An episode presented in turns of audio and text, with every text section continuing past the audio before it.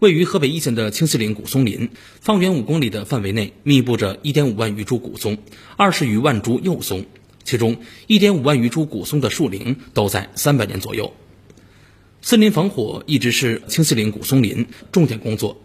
相较于常年更多依靠人力进行巡检，近年来当地加大科技装备投入使用，建立覆盖全域的森林防火应急系统，全面提升了森林火灾预警监测和防扑能力。随着森林防火进入阶段性尾声，科技的投入使用使清西岭古松林今年没有一棵树因火灾受到伤害，工作人员也在树木精细化管理上有了更多的时间和精力。清西岭管委会文物管理处副主任徐海建：